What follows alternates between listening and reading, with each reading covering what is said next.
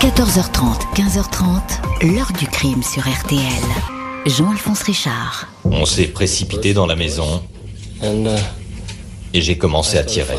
Je me suis dépêché de tirer sur ma mère. J'ai vidé mon chargeur. Ça volait de partout dans un vacarme épouvantable. Bonjour, cela fait 32 ans que les frères Menendez, Lyle et Eric sont incarcérés dans un pénitencier américain dont ils ne sortiront probablement jamais, condamnés conjointement à la perpétuité. Leur crime est l'un des plus brutaux et des plus effrayants portés à la connaissance d'un jury. À l'été 1989, alors âgés de 21 et 18 ans, ils avaient assassiner leurs parents en les criblant de balles dans leur luxueuse villa de Los Angeles. Les frères tueurs avaient tout prévu, signé un crime quasi parfait, jusqu'à ce qu'un témoignage étonnant, on va le voir, les dénonce. L'Amérique va alors découvrir les visages des deux frères et sombrer dans l'incompréhension. Lyle et Eric étaient loin d'être des enfants défavorisés. Ils avaient au contraire toutes les clés pour réussir, l'intelligence, la beauté et l'argent. La très longue enquête et les procès qui vont suivre vont révéler une face beaucoup plus sombre des deux assassins, tous deux rongés depuis leur petite enfance par un ressentiment qui allait se transformer en haine. Comment deux frères ont anéanti en une minute un monde idéal? Question posée aujourd'hui à nos invités, témoins de cette histoire. 14h30, 15h30. L'heure du crime sur RTL. Dans l'heure du crime aujourd'hui, l'affaire Menendez. À l'été 1989, la police de Beverly Hills est prévenue d'un carnage dans une villa de ce quartier chic et plutôt calme de Los Angeles. Deux personnes tuées par arme à feu, un couple, un mari et son épouse. Ce dimanche 20 août 1989 à 23h47 précise, la police de Beverly Hills réceptionne un appel sur le 911, le numéro d'urgence.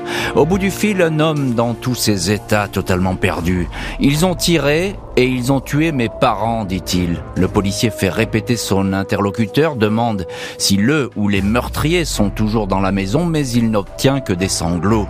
Deux voitures de police se rendent au 722 North Elm Drive, une immense villa à la façade blanche, protégée de grilles en fer forgé.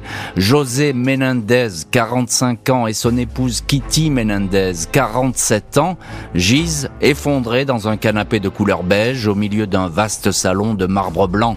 La télé est encore allumée. José porte un short et un sweatshirt. Kitty est en jogging. Lui a reçu cinq balles de calibre 12 derrière la nuque. Le crâne a volé un éclat à la poitrine, au bras, à l'épaule et à la cuisse. Son épouse a été touchée à neuf reprises. Elle a levé un bras pour se protéger et a reçu plusieurs balles en pleine face. Elle a sans doute vu les visages des tueurs qui ont utilisé au moins deux fusils. Les deux fils du couple, Lyle, 21 ans, qui a appelé les secours, et Eric, 18 ans, sont anéantis. Ils indiquent qu'ils étaient au cinéma pour voir Batman. Quand ils sont revenus à la maison, le portail électrique était ouvert, la porte d'entrée non verrouillée, la maison était plongée dans un nuage de poudre. Le double meurtre de Beverly Hills retient tout de suite l'attention. Tout d'abord parce que les crimes de sang sont rarissimes dans le quartier. Ensuite, parce que les Menendez ne sont pas n'importe qui. José Menendez, arrivé de Cuba à l'âge de 16 ans, est l'exemple même de la réussite américaine. Il a bâti sa fortune dans l'industrie du disque et dans la production de cinéma sur la côte Est. Il a fini par s'installer en Californie. Il est l'un des dirigeants de Live Entertainment, une société de distribution de José Menendez, dont la fortune est estimée alors à 15 millions de dollars, est un entrepreneur exigeant, rigoureux. À ses deux fils, qui lui ressemblent étrangement, il fait souvent réciter cette prière. Je ne suis pas venu au monde dans la défaite. L'échec ne coule pas dans mes veines. La police se demande si José Menendez, qui brassait énormément d'argent, n'a pas été victime d'un règlement de compte. La mafia Kitty, son épouse, aurait été une victime collatérale. Dix jours après les assassinats, les fils de la famille indiquent avoir été menacés par un homme. Les prochains, c'est vous, a-t-il dit. Les mois suivants, ils vont déclarer recevoir fréquemment des menaces téléphoniques. Les policiers ne, sont pas ne se sont pas intéressés à Lyle et Eric Menendez, deux fils sous le choc. Aveuglés par la compassion, les enquêteurs ont même oublié d'examiner leurs mains pour y relever d'éventuelles traces de poudre. Leurs empreintes n'ont même pas été prises. Ces analyses ne seront faites que plus tard. Eric, inscrit au lycée de Beverly Hills, et Lyle, futur champion de tennis qui s'apprête à retourner à l'université, promettent d'honorer la mémoire de leurs parents. À la presse, ils disent ainsi qu'ils vont aider le peuple cubain, mais ils pensent surtout à eux. Un million de dollars dilapidés en trois mois, une Porsche, des montres de luxe, l'embauche d'une équipe de garde du corps, des sorties dans de grands restaurants, des séjours dans des hôtels de luxe. Ils ne sont pas discrets, ils ont vite fait leur deuil, peut-être, de la mort de leurs parents, mais ils sont étrangers à la tuerie de Beverly Hills. Les deux fils de la famille mènent grand train de vie. La police ne dispose d'aucun indice pour élucider le crime jusqu'à ce qu'une femme apparaisse dans le paysage des investigations. 6 mars 1990, Judalon Rose Smith, 37 ans, est dans les bureaux de la brigade criminelle de Beverly Hills. Elle se présente comme une ancienne patiente et maîtresse du docteur Jérôme Oziel, un psychothérapeute local. Elle raconte que le docteur Oziel a parmi ses patients Eric et Lyle Menendez. Elle affirme que Eric, le plus jeune, est venu confesser les meurtres de ses parents.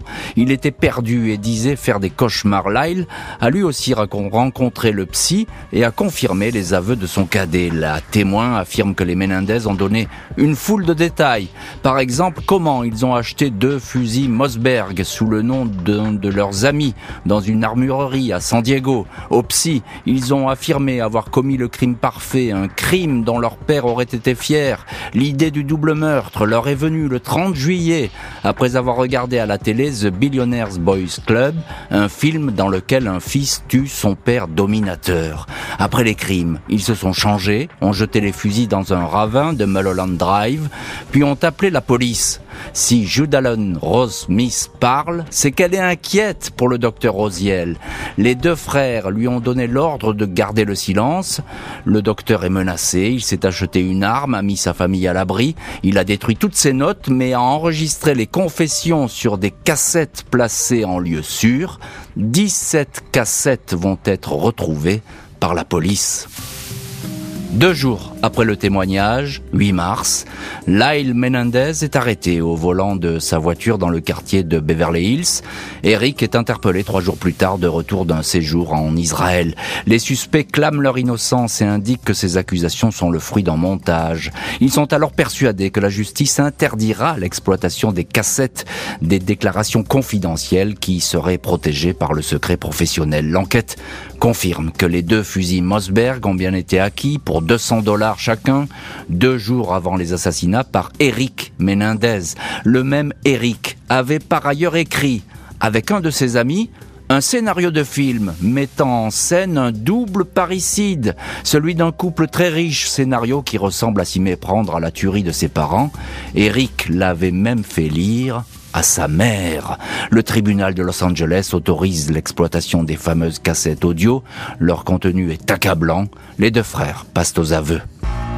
Tout de suite, après les arrestations, le chef de la police de Beverly Hills, Marvin Yannon, avait expliqué que les frères avaient tué par appât du gain. Ils voulaient mettre la main sur un héritage qui avoisine les 14 millions de dollars. Les enquêteurs vont ainsi décrire pendant des mois les frères Menendez comme de dangereux sociopathes. C'est parce qu'ils auraient appris que leur père voulait les déshériter qu'ils auraient filé à San Diego pour acheter les fusils. Dans l'attente de leur procès, Lyle et Eric sont incarcérés à la prison centrale de Los Dans deux cellules éloignées avec interdiction formelle de communiquer et de se croiser. C'est difficile d'être séparés, indique Lyle à ses visiteurs. En dépit des crimes dont ils sont accusés, la famille continue à les entourer. Il va falloir attendre trois ans pour que leur procès débute. Lyle et Eric vont comparaître devant une cour criminelle. Ils ont eu tout le temps de préparer leur défense. Les explications qu'ils vont avancer devant les jurés vont donner une toute autre couleur à l'affaire. 20 juillet 1993, Lyle Menendez, pull blanc et chemise rose, et Eric Menendez, chemise bleue, petites lunettes, font face à la cour criminelle de Los Angeles. Les deux frères se ressemblent, même cheveux bruns frisés, même visage creusé, graves et attentifs. Ils sont bien décidés à révéler les terrifiants secrets qui les ont conduits à commettre l'irréparable. Leurs avocats ont prévenu que ce procès serait celui de l'enfance maltraitée. Les deux frères décrivent ainsi dans le détail les abus sexuels dont ils auraient été victimes de la part de leur père. Lyle affirme que celui-ci a commencé à le harceler et à l'agresser sexuellement quand il avait 6 ans. Il raconte que les viols ont redoublé jusqu'à l'adolescence puis se sont arrêtés. Le cadet, Eric, fournit un récit identique mais précise que les agressions sexuelles n'ont jamais cessé. Son père lui avait dit de garder le silence mais Eric s'est finalement confié à son frère, lequel lui a avoué également être une victime c'est à partir de là qu'auraient commencé à germer leur projet criminel. J'ai dit à mon père qu'il n'avait plus intérêt à toucher un cheveu de la tête de Eric, sinon je raconterai tout ça à tout le monde, je le dirai à la police, affirme Lyle. Les deux frères indiquent alors avoir acquis la certitude que leur père allait se venger de cette découverte. Il était prêt à les tuer. Eric dit avoir parlé de tout cela à sa mère. Elle leur aurait dit qu'elle était au courant mais qu'elle ne pouvait rien faire. Ils ont donc tué ce couple infernal qui était de connivence. Leurs avocats dressent désormais un portrait des plus sombres du couple Menendez.